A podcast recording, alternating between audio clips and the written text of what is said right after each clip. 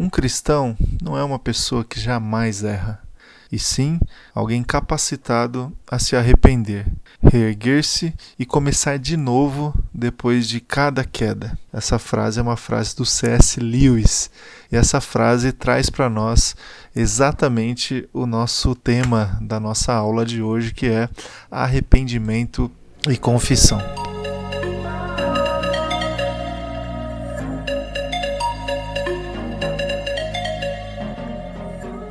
Meus queridos, vamos conversar um pouco aqui sobre a questão do arrependimento e também a, a questão da confissão, que está completamente atrelada ao conceito de arrependimento. É, vamos começar de um ponto de partida que é exatamente a questão do arrependimento, que a gente pode também considerar como um ponto de partida de toda a caminhada da espiritualidade cristã. Né? A nossa vida submetida à palavra de Deus, a nossa vida é, de acordo com a vontade, a vontade do Senhor, desfrutando de toda a dimensão do cuidado de Deus, do reino de Deus, ela tem um ponto de partida e esse ponto de partida é, é o arrependimento, ah, o aceite do Evangelho, o aceite da mensagem de Jesus para todos os povos, para toda a história, o aceite da mensagem de Jesus para mim e para você, que é uma mensagem que convida as pessoas ao arrependimento.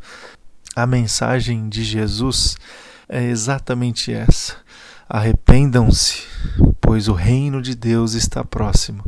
Aquelas pessoas que respondem positivamente a esse convite iniciam uma grande jornada debaixo do cuidado e da vontade de Jesus Cristo. Então, o arrependimento é esse ponto de partida e também o arrependimento é, traz para nós a condição é, pecaminosa, caída que nós nos encontramos quando estamos diante de Deus, porque é, temos essa condição caída, pecaminosa, que tende o tempo todo a cometer pecados, a se desviar da vontade de Deus, a gente precisa também o tempo todo se colocar diante de Jesus e se arrepender, se arrepender desta condição humana e se arrepender todos os dias dos pecados e dos equívocos que cometemos. A palavra arrependimento é a tradução de um verbo grego metanoia. Você já ouviu essa palavra certamente. Essa palavra significa mudança de concepção, transformação, mudança de ponto de vista referente a uma determinada matéria. Pouco tempo antes de Jesus dar início ao seu ministério público, João Batista proclamava no vale do Rio Jordão que estava próxima uma crise e convocava todos ao arrependimento, conforme o texto do Evangelho de Mateus, capítulo 3, versículos 1 e 2. E naqueles dias apareceu João o Batista pregando no deserto da Judéia e dizendo: Arrependei-vos, porque é chegado o reino dos céus. Versículo 10 do mesmo capítulo, João Batista alerta que Deus estava para visitar os homens com julgamento, afirmando que o machado já está posto à raiz, à raiz das árvores, e toda árvore que não der bom fruto será cortada e lançada ao fogo. O arrependimento era urgente diante do julgamento eminente. Enquanto João Batista pregava o terrível julgamento, Jesus proclamava as boas novas. Não tenham medo, pequeno rebanho, pois foi do agrado do Pai dar-lhes o reino. Evangelho de Lucas, capítulo 12, versículo 32. Jesus deixava claro que, apesar do advento do reino trazer consigo um julgamento, traria também muita alegria e bênçãos, pois a entrada do reino significava vida eterna. O John Stott afirma que arrependimento e fé são, na verdade, os elementos essenciais da conversão quando visto do ponto de vista da experiência do homem. Pois o que é a conversão senão uma volta? E o que é ser convertido se não voltar? O verbo grego, com frequência em contextos seculares e não teológicos do Novo Testamento, é utilizado para descrever a ação de alguém voltar-se de uma direção para outra ou voltar-se de um lugar para outro. Quando utilizado em passagens mais técnicas e teológicas, o verbo tem o mesmo significado. E como se voltaram para Deus, deixando os ídolos a fim de servir ao Deus vivo e verdadeiro, pois vocês eram como ovelhas desgarradas, mas agora se converteram ao pastor e bispo de suas almas. Esse texto a gente encontra lá em 1 Tessalonicenses capítulo 1, versículo 9. A conversão, portanto, envolve uma dupla volta. De um lado, uma volta dos ídolos e do pecado, e de outro, uma volta para Deus vivo e salvador ou o pastor da nossa alma. Esse é, esta conversão, esse voltar-se conforme o Novo Testamento chama-se arrependimento. A iniciação em Cristo o início da nossa vida cristã, uma experiência de um único estágio em que nos arrependemos, cremos, somos batizados e recebemos o perdão dos pecados e o dom do Espírito Santo. E após essa iniciação, por intermédio do poder do Espírito Santo que habita em nós, crescemos em maturidade é, cristã. Tem alguns textos aqui que eu vou ler para vocês que também trazem para nós essa ideia do arrependimento. Livro do profeta Isaías, capítulo 45, versículo 22. Voltem-se para mim e sejam salvos todos vocês, confins da terra, pois eu sou Deus e não há nenhum outro. Livro dos Atos dos Apóstolos, capítulo 14, versículo 15. Homens, por que vocês estão fazendo isso? Nós também somos humanos como vocês. Estamos trazendo boas novas para vocês, dizendo-lhes que se afastem dessas coisas vãs e se voltem para o Deus vivo que fez o céu, a terra, o mar e tudo o que neles há. Carta aos Hebreus, capítulo 12, versículos 1 e 2. Portanto, também nós, uma vez que estamos rodeados por tão grande nuvem de testemunhas, livremo-nos de tudo o que nos atrapalha e do pecado que nos envolve e corramos com perseverança a corrida que nos é proposta, tendo os olhos fitos em Jesus, autor e consumador da nossa fé.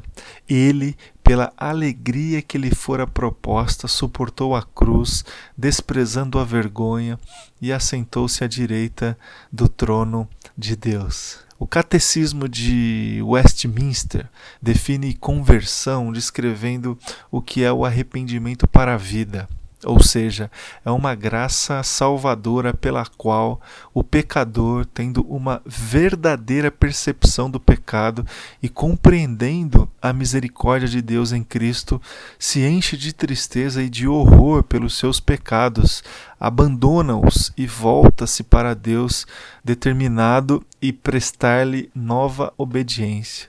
O arrependimento para a vida é aquele que vai acompanhado de vida espiritual na alma e que assegura a vida eterna a todo aquele que possui.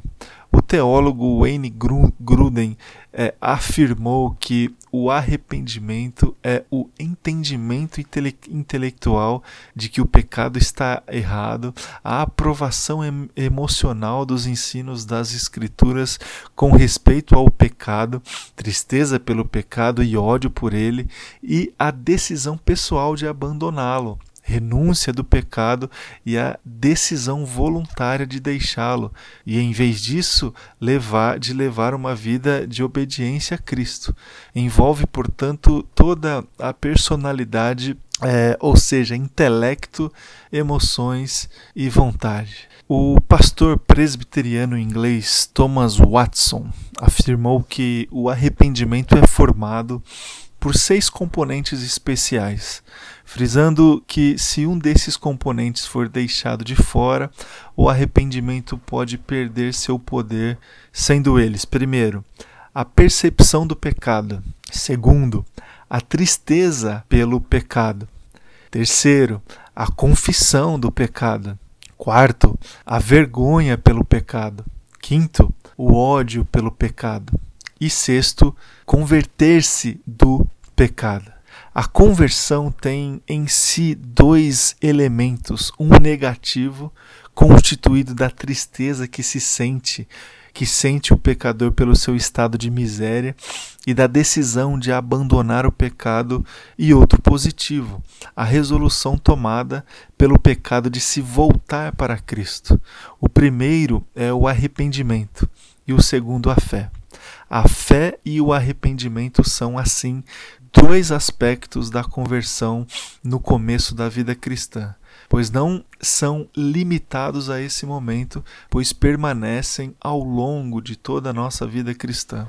Essas mesmas atitudes devem continuar no decorrer de toda a nossa vida, com arrependimento diário pelos pecados cometidos e fé em Cristo para suprir as nossas necessidades e nos capacitar a viver uma vida verdadeiramente cristã. E eu concluo a nossa conversa falando especificamente da confissão. O ato de confessar, de declarar a verdade, a realidade de alguma ação, algum erro, alguma culpa. A confissão é, prepara o caminho para o perdão e para a adoração. Olha só, Neemias capítulo 9, versículo 3. Ficaram onde estavam e leram o livro da lei do Senhor, o seu Deus, durante três horas, e passaram outras três horas confessando e adorando o Senhor, o seu Deus. Olha só Romanos capítulo 3, versículos 23 e 24.